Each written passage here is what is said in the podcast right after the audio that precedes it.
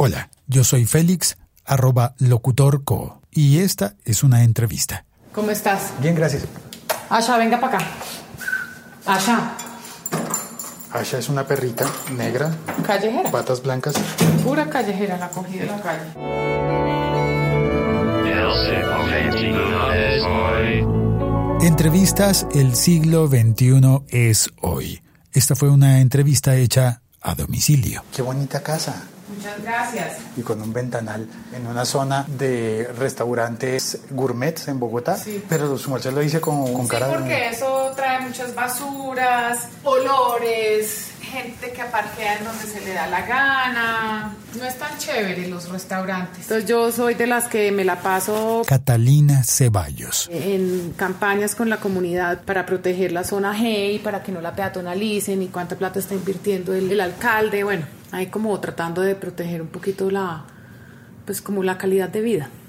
Hablamos de vida digital, de apps, de radio pública, de podcast, de urbanismo y restaurantes, que al, al mezclar residencial con comercial y más si es comida, se pierde la vida de familia. Ya salir a caminar un domingo por acá con Elisa no es tranquilo. Elisa es, Mi hija. bueno, ustedes están acá viviendo y el resto de la gente de la ciudad viene acá solamente a almorzar. Claro, entonces, comer. exacto, entonces dejan el carro parqueado donde se les da la gana, el, el valet parking maneja a toda velocidad por todas las calles, eh, los restaurantes producen muchas más basuras, entonces las calles se van volviendo grasosas y uno se resbala, no es agradable, no es, digamos que a mí todo el mundo me dice, ay, pero ¿cómo sería si usted viviera en Brooklyn? Le digo, pues en Brooklyn la gente es como, tiene otra cultura, es que uno también se comporta de acuerdo al, al comportamiento de uno. Antes de comenzar, o bueno, ya comenzamos, pero quiero adelantarte que vamos a hablar de podcast.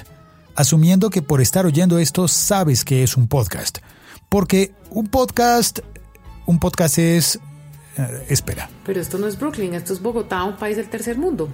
¿Su merced es de Bogotá? De Medellín, pero pues vivo acá toda mi vida. Yo soy nací en Medellín y a los seis años ya me fui de la ciudad. Entonces vamos a ver cómo nos va con esa pelea con el alcalde local.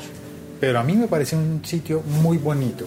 Y, y dentro del apartamento es más bonito todavía. Ah, no, acá sí es delicioso. Elisa y yo vivimos muy contentos acá. Ahorita llega Elisa, ya la conocerás. ¿Qué es podcast? ¿Es una app en un iPad, en un iPhone, en un Android? ¿Es un tipo de radio digital quizás? ¿Es un medio de comunicación? ¿Un espacio público? ¿Es arte? ¿Es cultura? ¿O quizás sea una simple charla sobre restaurantes? Probemos con todas esas opciones, conversando con alguien que conoce muy bien sobre todos esos temas y que en ese momento, en 2015, trabajaba con una app. De- mejor dicho, yo voy a la oficina y vuelvo. Esos son mis traslados. Es curioso porque su merced tiene una app.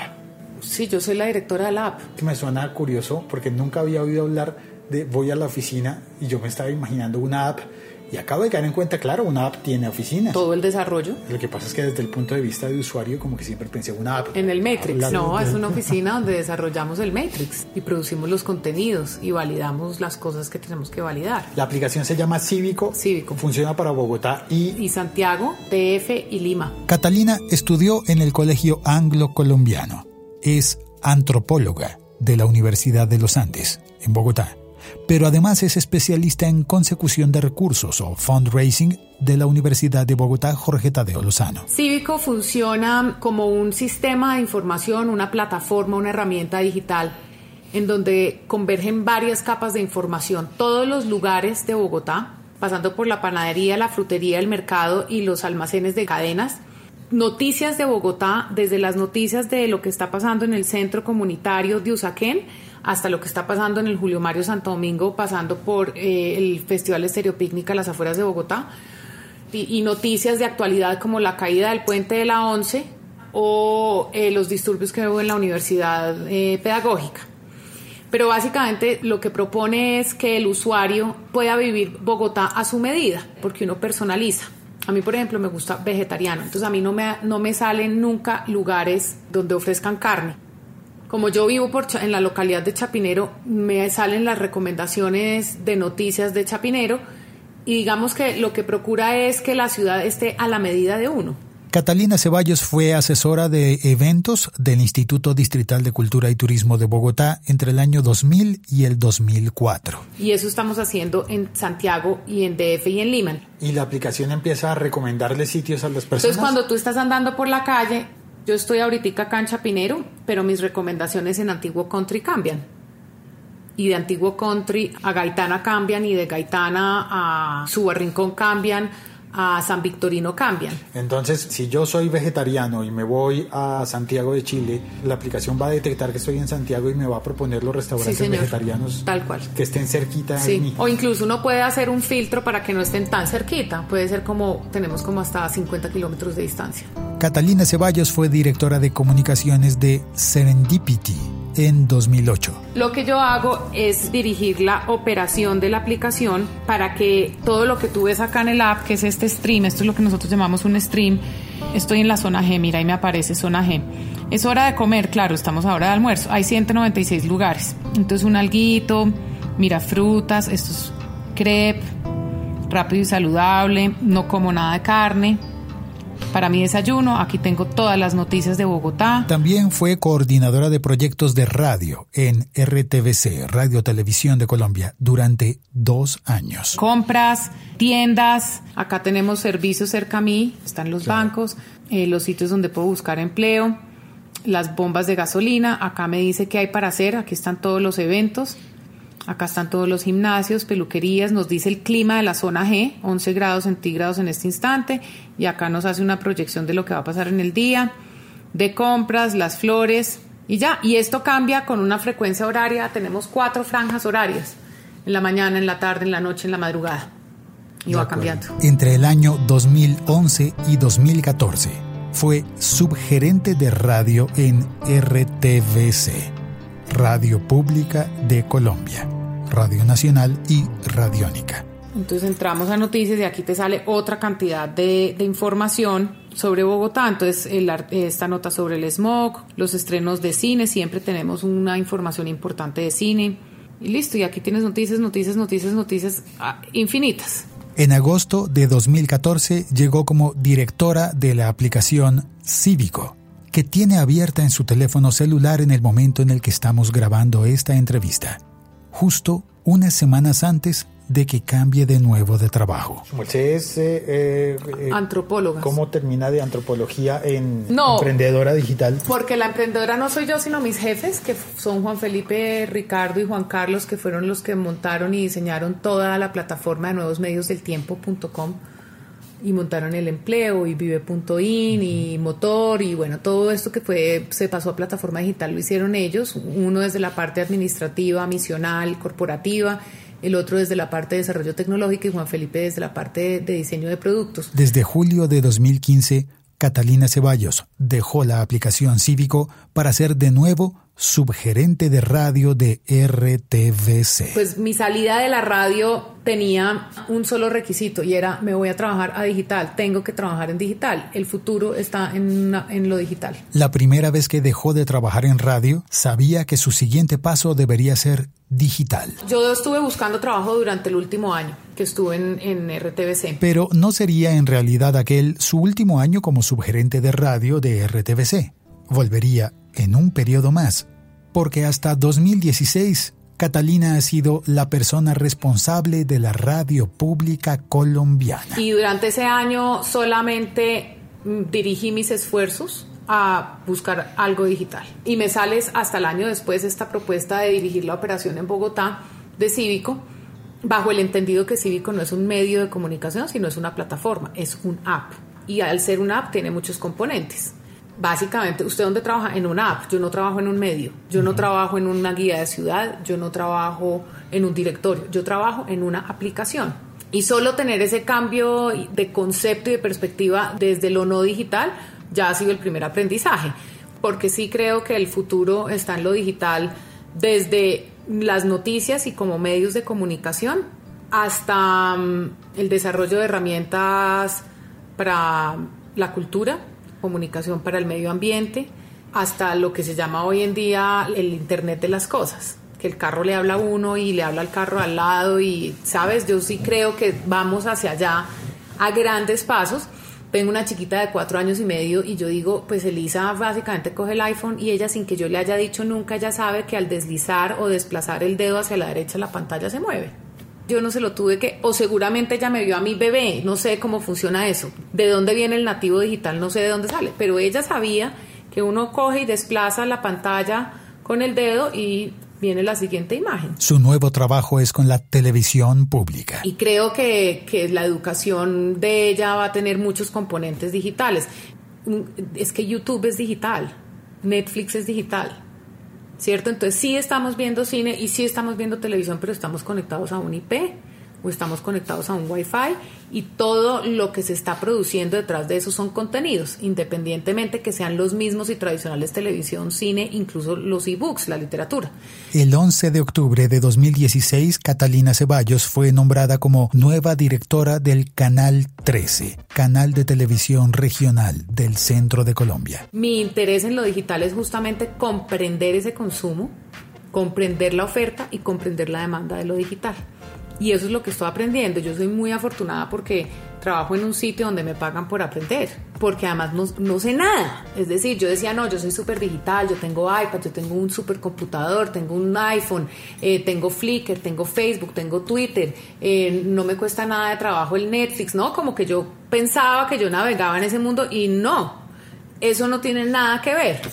Eh, ser, un, ser usuarios justamente porque hay un desarrollo muy inteligente y muy robusto detrás y ese desarrollo inteligente es lo que es ser digital. Ser usuario no es ser digital. Uno no se da cuenta que uno es usuario de eso. Pues finalmente ahí como que está. Es justamente los podcasts. Uno no hace ningún esfuerzo. Usted pone play y escucha. Haga toda la vuelta por detrás. Eso es ser digital. Y yo eso no soy. Ya descubrí que no soy.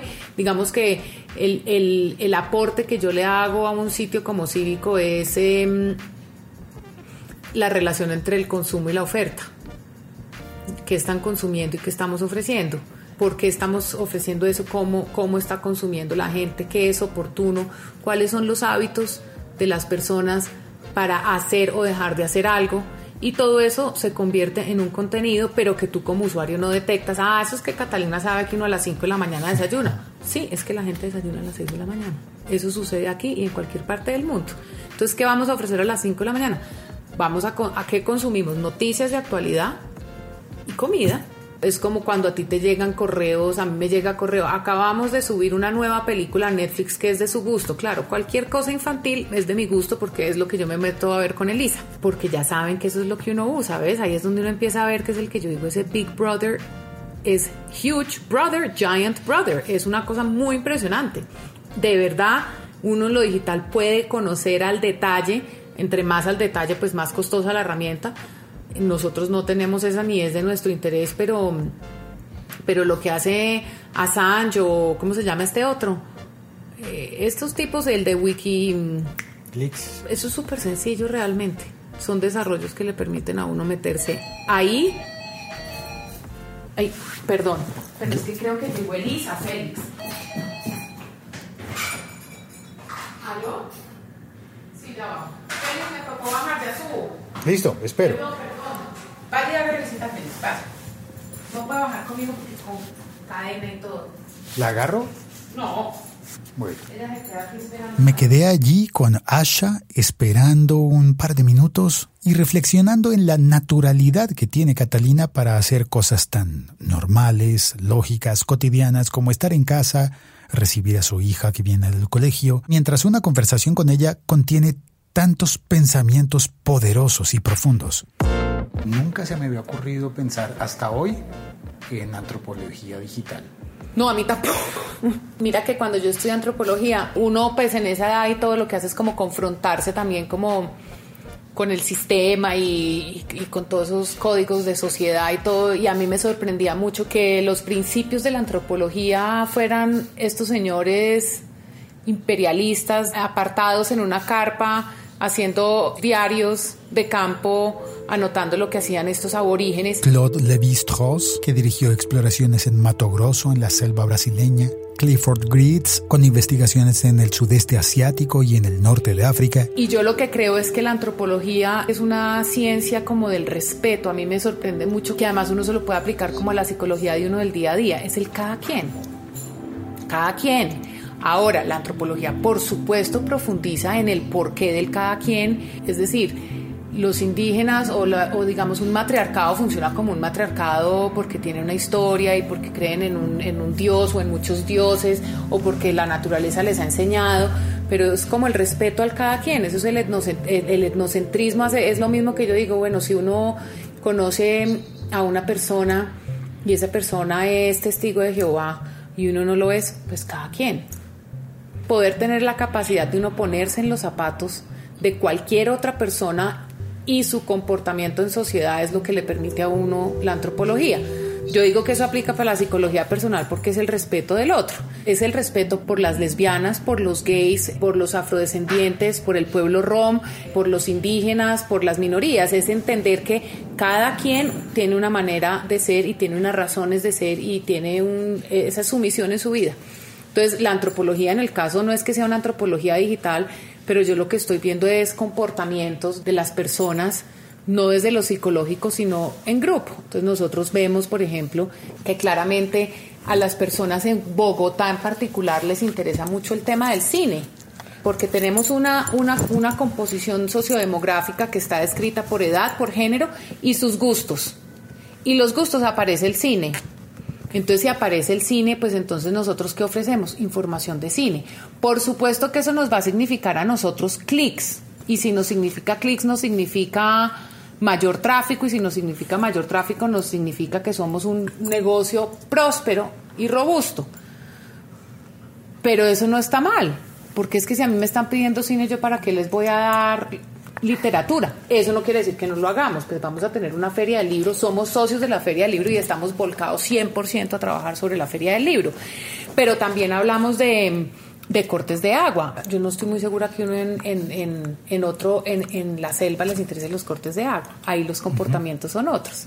Entonces entender esos comportamientos como una representación de un grupo, de una sociedad, de una subcultura, es lo que hace que nosotros produzcamos unos contenidos dirigidos a esos grupos. Por ejemplo, nos hemos dado cuenta que las que más consumen Facebook de cívico son mujeres, pues entonces les vamos a hablar a esas mujeres. Eso no quiere decir que entonces hablarles de mujeres es ponerle unos manes todos pintas con, con la panza al aire, no. Pero bueno, ajá, ¿qué están queriendo leer las mujeres?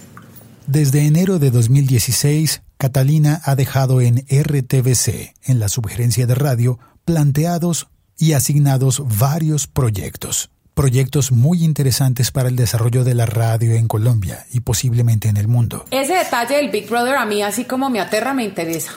Porque lo que te digo, yo soñaría con tener eventualmente una red de museos de Bogotá digital.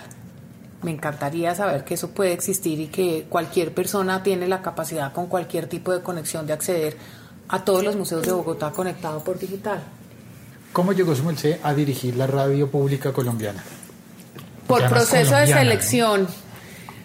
Y además fue increíble porque cuando el gerente que estaba en un cambio de esos del Estado que son tan difíciles y le golpean tan fuerte a las entidades del Estado, yo, que, yo fui como la que fui, asumí y le dije, vea, nosotros somos un equipo de 50 personas, hacemos esto, esto, esto y esto.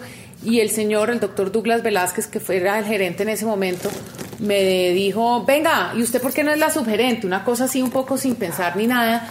Y entonces yo le dije, no, pues de una, obviamente para mí era interesante, yo en ese momento era coordinadora de proyectos, es decir, la que manejaba todo el tema de mercadeo de las emisoras, y nos fuimos a investigar y resulta que un antropólogo no podía ser porque acuérdate que en esas entidades del Estado solamente pueden, como está escrito en la resolución de la función pública, entonces solamente se admitía que fuera un comunicador social. No había campos ni para un humanista ni para una persona de ciencias sociales, cosa que a mí hoy en día me parece increíble. Pues vivimos en un mundo interdisciplinario absolutamente.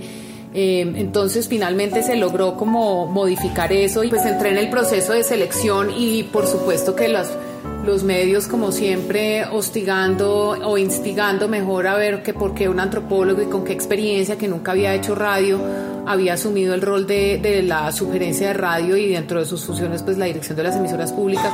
Y básicamente yo lo que decía es yo vengo 15 años de experiencia en la gestión cultural en la gestión cultural uno lo que hace es que diseña ejecuta hace seguimiento e informa sobre un proyecto de carácter cultural. La radio pública más que radio pública es una radio cultural.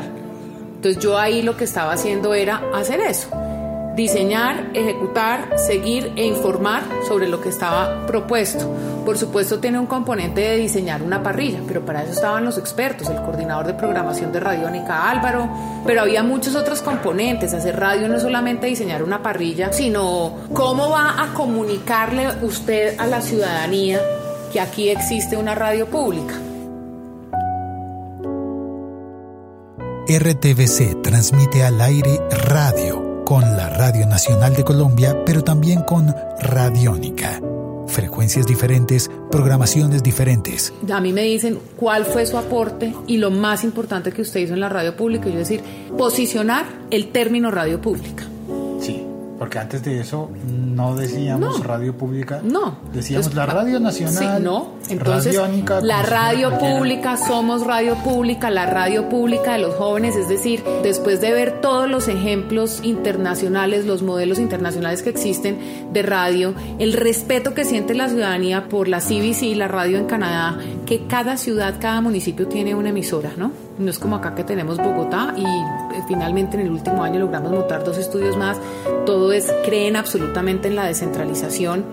En Canadá incluso los programas en inglés los traducen al francés para las comunidades en francés. Bueno, la BBC, la, emisora en Australia, bajo el entendido que la única que tiene realmente nuestro mismo modelo es la de Canadá porque también eh, se sostiene con financiación del Estado. La BBC es por subsidios e impuestos que paga la ciudadanía. Pero yo leyendo todo esto y empapándome del tema dije, bueno, ¿qué es lo grande que tiene la radio, esta radio? ¿Cuál es la gran diferencia que tenemos nosotros con la W, con Caracol? Pues que somos la pública. Yo no me voy a poner a decir que nosotros tenemos el mejor sistema de información, porque competir con un Darío Arismendi o con un Julio Sánchez es muy difícil, pero es que ellos no son públicos, yo sí. Ese es el gran diferenciador. Listo, vamos a destacar ese atributo. Y dedicarse a posicionar eso en medios de comunicación, en el lenguaje de los, de los periodistas, en los mensajes en web, en las redes sociales, pues es como el gran ejercicio que se hizo durante todo ese tiempo. Cuatro proyectos de radio web quedan montados en 2016 por la gestión de Catalina, con los recursos asignados metas proyectadas y seguimiento de indicadores para verificar su progreso. Y creo que el entendimiento de lo público desde un eh, lenguaje cálido, respetuoso, incluyente, diverso, tiene que ver con mi formación como antropóloga. Porque yo varias veces, durante mucho tiempo les dije, cuando entraba a la cabina, ellos decían, no, es que aquí está haciendo un frío horrible. Ajá, ¿y qué clima está haciendo en el Putumayo? ¿Ustedes con quién están hablando? Obviamente yo entraba zapateando como un general y decía, a ver, piensen que tienen al lado sentado a un señor arhuaco y a él también le están hablando porque la única antena que entra arriba en la sierra somos nosotros, entonces háganme el favor y no hable del frío. O háblenle al señor del Putumayo y transformar ese lenguaje. Además de la señal al aire de la Radio Nacional de Colombia. Para mí también es como lo más importante, entonces creo que ese es el aporte que hace un antropóloga porque yo no le tengo ni miedo a las minorías como pobres las minorías, ni tampoco creo que las, mejor dicho, todos somos iguales. Ahí vuelvo otra vez con el discurso de que uno no puede ser un etnocentrista. Y a mí lo que me gusta de la etnografía es justamente eso. Entonces esa inclusión de lo cálido, de lo respetuoso, de lo incluyente, creo que tiene que ver con el discurso de un antropólogo el día a día. Ese es el día a día de un antropólogo. Entonces, lo que yo siempre les llamé a ellos y les dije al equipo, ese es el bosque, las ramas son ustedes, yo les pinto el bosque. De la Radio Nacional de Colombia, en la web tenemos ahora también Señal Cumbia. El equipo son los que estaban al aire, son los desarrolladores web, son las personas que tenían a cargo Señal Memoria, en su momento la fonoteca, y es el equipo administrativo. Digamos, es que hasta un contrato tenía que decir, usted va a trabajar para la radio pública. ¿Ves? Es que transformar esos, esos culturales, eso es cambiarle la dinámica a todo el mundo.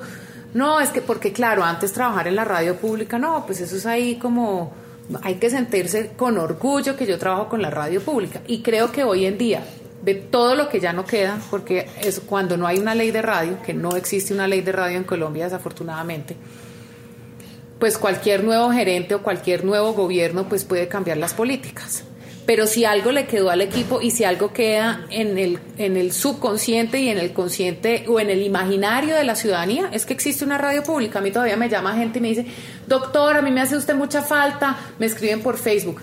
Me hace mucha falta, pero a mí nunca se me va a olvidar que usted me presentó a mí la radio pública. Y yo digo, bueno, mire, hay orgullo por la radio pública, porque es que además hay personas que no tienen la oportunidad. Yo hoy en día, que tengo la oportunidad de escoger en el dial lo que quiera, o no en el dial.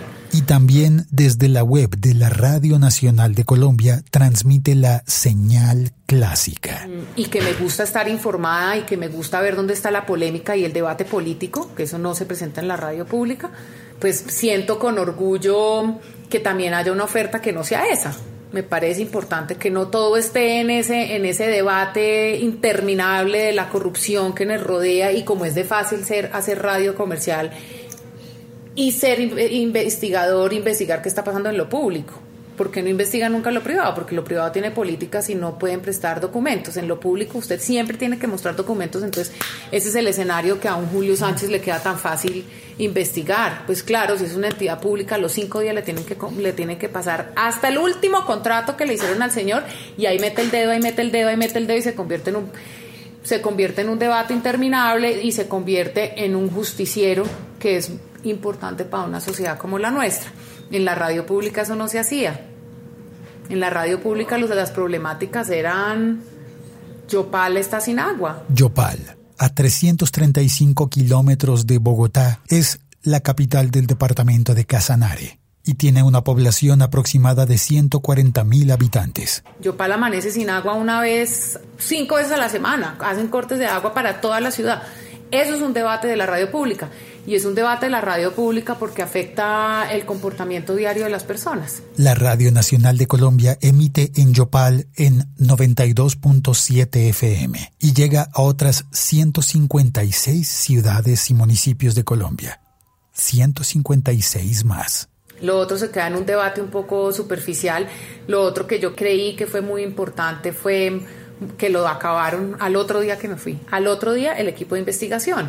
Entonces, ¿qué está pasando con, con Santurbán? El páramo de Santurbán, una región natural de 142 mil hectáreas entre el departamento de Santander y norte de Santander, que incluye por lo menos cinco parques naturales y un complejo hídrico de 40 lagunas. ¿Qué está pasando con el Chocó? El único departamento de Colombia con costa en el Océano Pacífico y también en el Atlántico limita con Panamá e incluye por lo menos la mitad del litoral pacífico colombiano, donde están la selva del Darién y las cuencas del río Atrato y el río San Juan. Selva húmeda con el mayor índice pluvial del planeta, donde la Radio Nacional de Colombia transmite en los 95.3 FM. ¿Qué está pasando con las adolescentes madres de familia? qué está pasando con la legalización de la marihuana y eso era un equipo dirigido por Lorenzo Morales, profesor de los Andes. Él tenía tres personas recorriendo el país y haciendo un ejercicio muy importante de ir, hablar, investigar.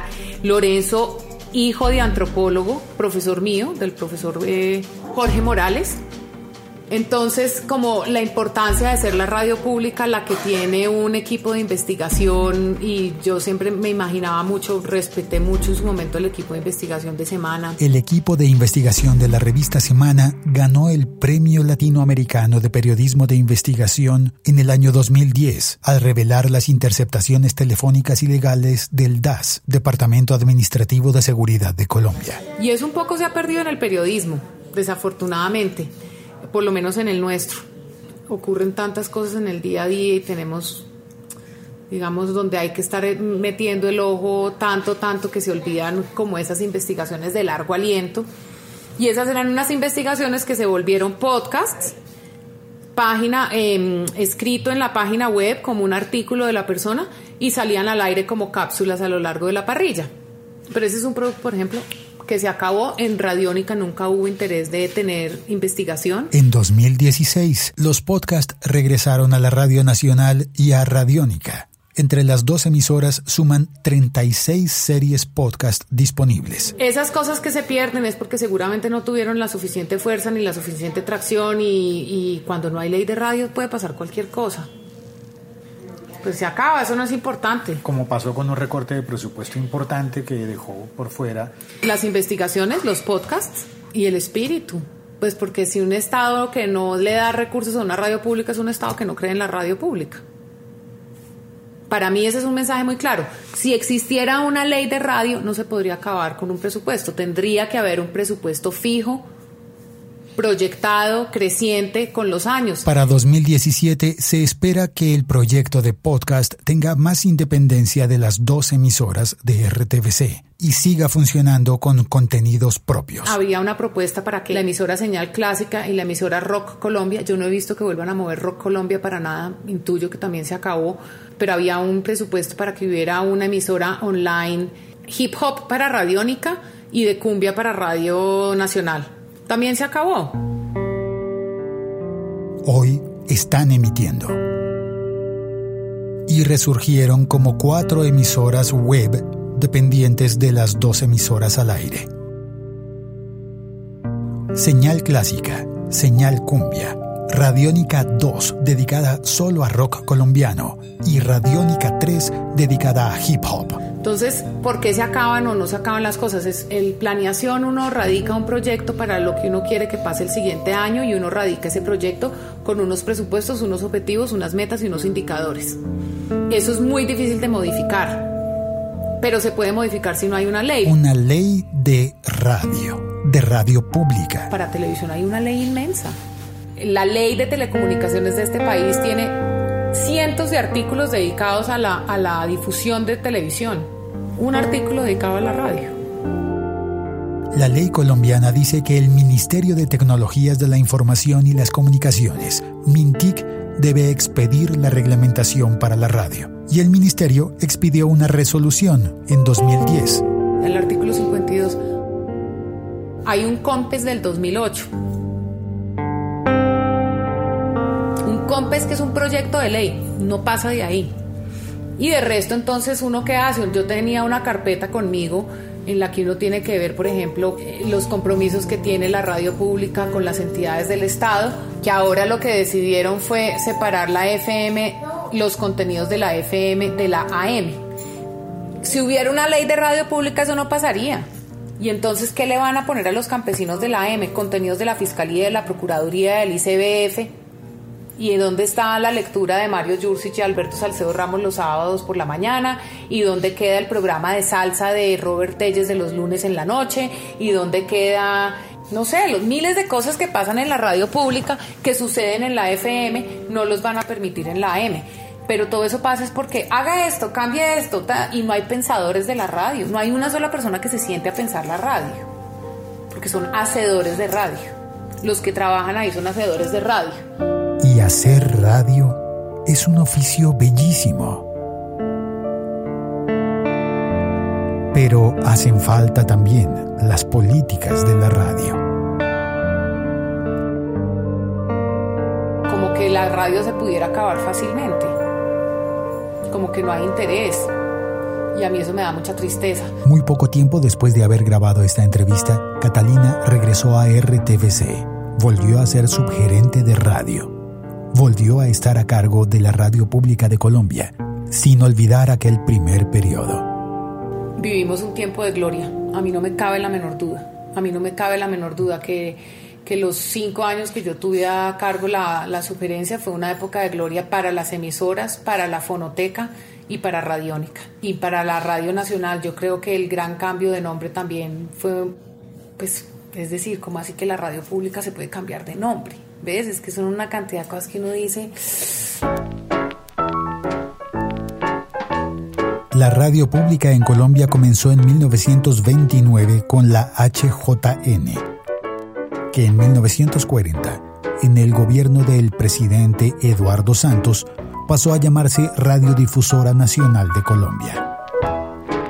Esta radiodifusora pertenece a la nación colombiana y ha de estar siempre a su servicio exclusivo.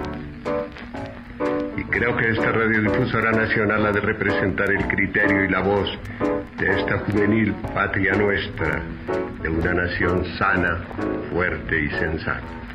En 2004, su nombre fue simplificado como Radio Nacional de Colombia.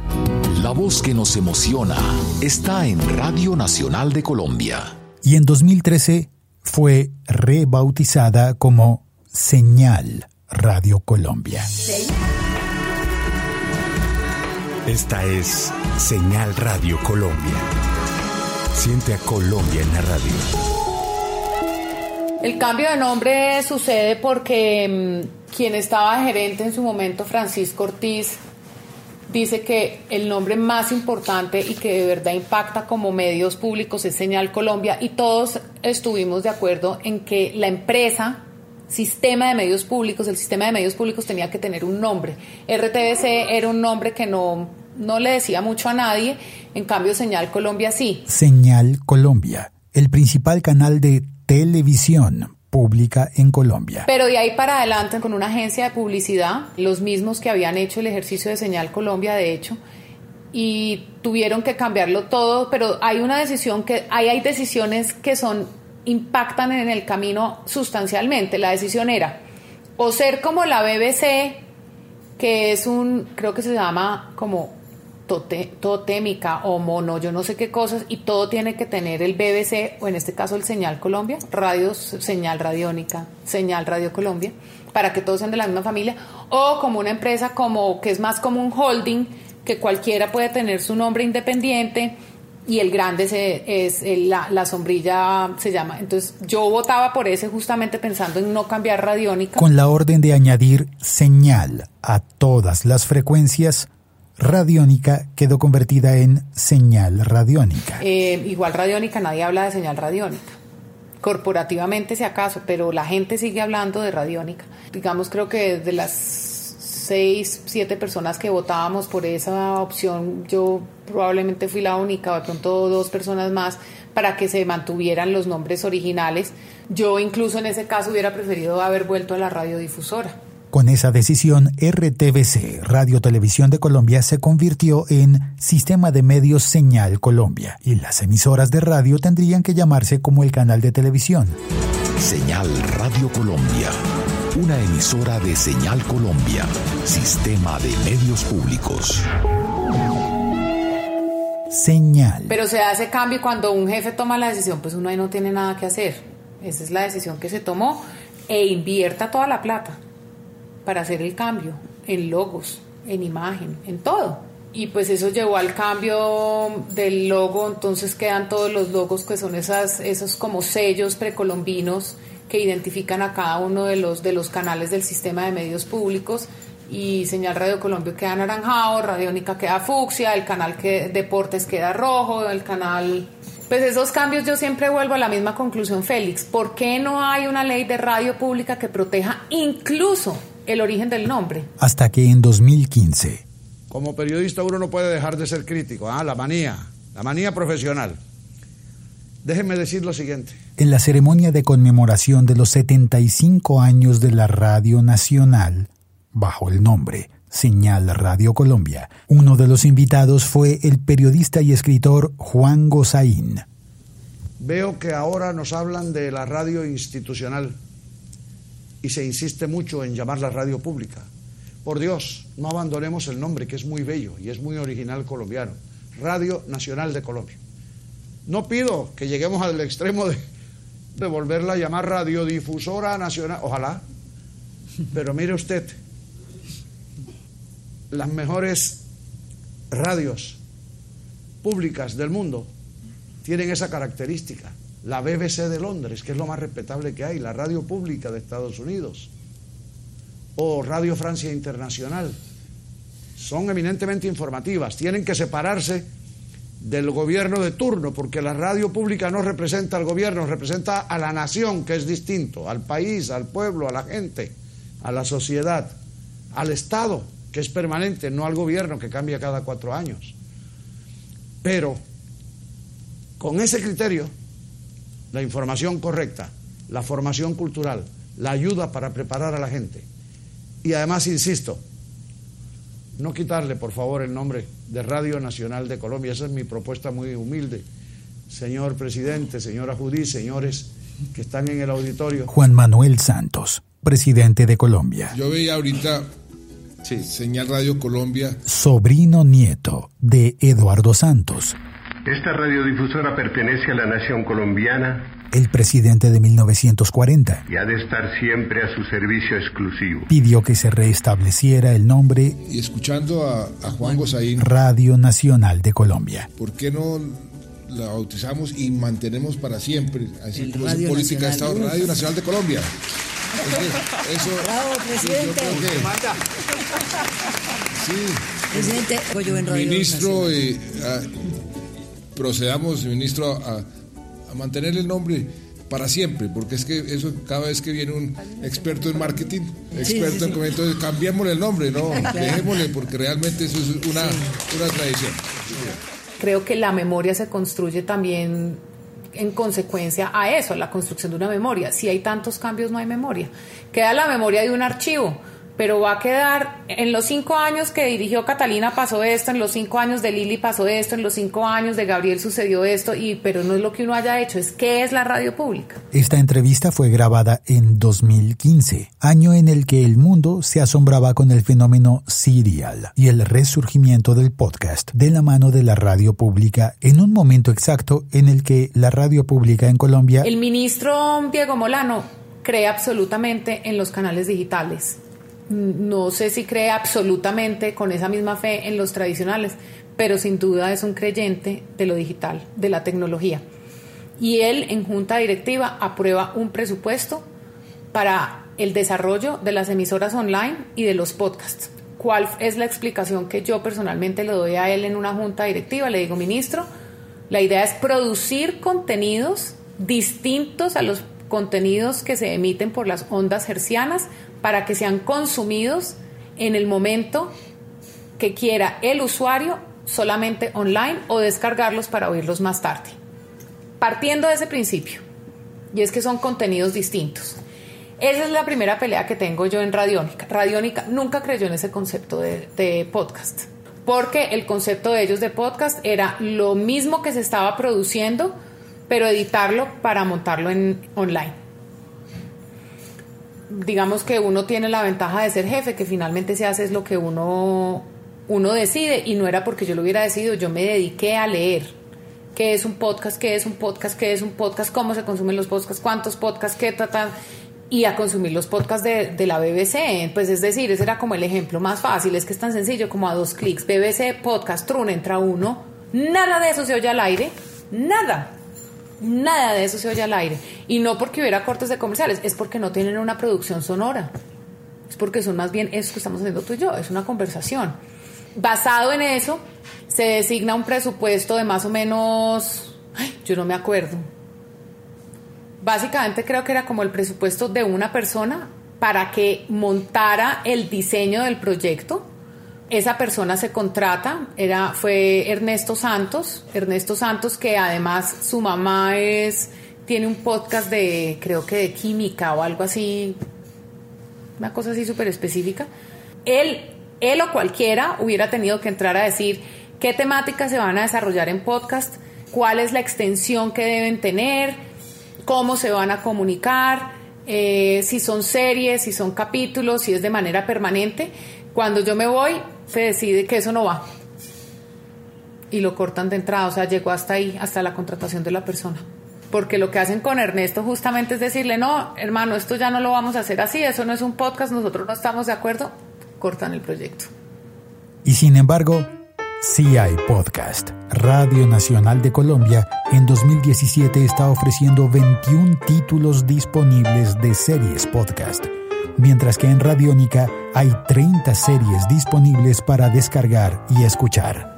La radio pública, un poco como pasa con el canal Señal Colombia, que se puede permitir pasar documentales, que se puede permitir pasar cine, que se puede permitir pasar cortos, pues eso es lo que se puede permitir una radio pública, hacer unos podcasts. Entonces teníamos una chica que se llama Paula Castaño para que hiciera unos podcasts sobre astronomía y física. Teníamos otra para hablarle a las mamás, que es Freda Dueñas y que son personas que de manera independiente lo han hecho o en sus blogs, como una cosa que claramente yo no sé si era el camino indicado, pero nos podíamos hacer la apuesta de ver cómo se consumía, porque es que uno cuando tiene la posibilidad de ser sostenible, tiene la posibilidad de investigar. Y de cometer el error y decir podemos. En lo privado nadie está haciendo eso porque es que con la plata de quién, de, de Toyota o, o de Coca-Cola o de con la plata de quién van a, a tener ese riesgo. Pero aquí uno está haciendo un riesgo bajo el principio que uno tiene la posibilidad de investigar y entender eso y hacer los cambios necesarios. Yo no estoy diciendo jugar con la plata del Estado, nos están pagando para investigar por un canal de comunicación que es importante. Entonces, listo, Freda, usted va a hablar con las mamás, ¿de qué va a hablar? Les voy a decir que los berrinches de los niños se pueden manejar así, así y así, y que es importante no darles azúcar, y eso es una conversación con mamás o con lo que sea. Y la otra iba a hablar sobre los astros, iba a hacer eh, entrevistas en la NASA. Pero eso duró exactamente siete horas montado, porque a mí me ofrecen el trabajo y yo me voy y eso duró y hasta ahí llegó esa dicha. Cosa que a mí me da tristeza. Yo hoy en día consumo podcast buscando en temáticas que a mí me gustan. Yo consumo radio ambulante, que al principio me dijeron los chicos que trabajaban conmigo en la emisora, eso no está bien, eso no nos gusta. Ganador de premios. Premio Gabriel García. Eh, por eso, ganador del premio García Márquez, ganador del premio Simón Bolívar. Hoy en día ya están montando, montando una plataforma que ya tiene traducción al inglés. Carolina, la directora del proyecto, y Daniel están en, en, en Columbia University, becados, mejor dicho, un proyecto alucinante. En Radiónica me dijeron, no, no, no, eso es horrible, eso no suena radial. Radio Nacional, una persona que venía de radio comercial, y Radiónica pues tiene ese concepto de que es una radio joven y, intuyo yo que los temores o, los éxitos no se quieren perder porque están ya detectados. Yo soy una persona mucho más inclinada al, riesgo y al error. Me parece mucho más interesante, pues de hecho me retiro de ser la directora de la radio pública con conductor, sala de juntas, un equipo de ciento y pico de personas, a irme en sí para la oficina, porque prefiero tomar el riesgo de reconocer otro tipo de, de, funcionamiento de mis propias neuronas. Lo otro ya me lo sabía de memoria. Pero muchas veces hacer podcast parece como una apuesta poco segura. Una apuesta. En este momento, y no me acuerdo, y, y pensé, tengo que hablar con Félix de eso, hay un podcast que es una serie como de crímenes en, Nueva, en Nueva York. Serial. Ay, no, eso es fantástico. En Maryland. Eso es fantástico. Y yo veo a la gente comentando en redes por eso y yo digo, ese es el fenómeno hoy en día de esos podcasts. Y es NPR. Y es radio pública. Uh -huh. Entonces, pues qué tristeza que esa visión no se tenga, pero esa visión no se tiene porque el gobierno tampoco empuja. Bueno, ¿qué hubo, qué hubo pues? ¿Ustedes qué es lo que van a hacer? ¿Cuál es, qué, ¿Cuál es la apuesta este año? Y es una apuesta que es un paso adelante de los medios tradicionales y privados y comerciales. Y esa es la gran ventaja que tiene lo público. No tiene la visibilidad, no tiene los recursos, no tiene el apoyo, pero tienen la opción de estar en ese paso un poquitico más allá. Si no lo aprovechan en los medios públicos, se va a llegar el día en que la hija de Julio Sánchez diga, papá, hey, te estás equivocando, la vuelta es por acá. Y la coja y se vaya con caracol. Eso es cuestión de que alguien haga el clic. Yo no creo que estemos muy lejos de eso. Clic como quien toca un enlace en una pantalla. Y yo trabajando ahorita en lo digital, yo me doy cuenta que la gente está ahí, la gente está ahí, la gente está consumiendo productos digitales sí o sí. Ayer tuve una reunión en la Sergio Arboleda y el señor de, profesor del componente de radio me dijo, yo no les enseño a hacer radio, yo les enseño a hacer podcasts. Un profesor de una universidad de la Facultad de Comunicación. Yo no les dice, ¿por qué no pensamos en hacer algo con cívico de podcast. Le dije, ve, ¿qué tal? Y le pregunté, más bien cuénteme usted qué está haciendo, qué maravilla que me cuente que eso está pasando. Dos años más tarde, la Universidad Sergio Arboleda fue la primera universidad en Colombia en lanzar una plataforma de podcast. Sí, yo, pero yo estoy segura, Félix, que estamos cerca de que eso cambie. Es decir, yo soñaría que con que el próximo año Stereo Picnic tuviera podcast. Y yo me acuerdo, por ejemplo, los primeros podcasts que yo oí en mi vida fueron gracias a una amiga que se llama Sara Mestre, que vivió muchos años en París. Y ella, cuando nosotros trabajábamos en Serendipity, estos años 2006, 2007, 2008, ella oía los podcasts de Radio Francia y los grababa y los bajaba en su iPod. Pues yo los oía, es un decir. Pues decir, yo los oía, pero no los entendía porque yo no sé francés. Pero Sara todo el día, no, es que tengo el podcast de Radio Francia. Y los tenía en el iPod de Refil, que también es sí, radio pública. Que también es radio pública. Creo que hay mucho terreno por recorrer, pero sin duda, sin duda, si a mí me llegan a decir hoy, para usted, ¿cuál es el gran, en dónde está el clic de para adelante o mandar para la porra todo? La ley de radio. Una ley de radio que proteja, que ponga límites, que garantice presupuestos, que, que haga un plan decenal con un, con, una, con un propósito a largo plazo para las nuevas generaciones, teniendo en cuenta elementos de inclusión, de descentralización. Sin duda, el camino son los, los podcasts, entre muchas otras decisiones, pues. El mundo cambia, cambia rápido, ahora más rápido que antes, y hay muchos saberes y quehaceres nuevos. Ser podcaster es un nuevo oficio que no existía cuando se hablaba solamente de hacer radio. Todo está cambiando. Aquí no existe de manera profesional la producción de eventos. La primera vez que uno empieza a ver producción de eventos es en el gobierno de Peñalosa, donde se empiezan a hacer esos, o de pronto en los Rock al Parque, ¿sabes? Como que empiezan a ocurrir grandes escenografías. ¿Y quién hace eso? Ningún experto. Tipo que de pronto venía a saber montar una tarima, pero bueno, esta tarima va a ser más grande y entonces empieza a ver el proveedor de sonido solamente es uno que es Vilar y el proveedor de iluminación solo es uno que es eh, Blue Martínez, ¿no? Como que hay un sector que está en, muy pocas personas.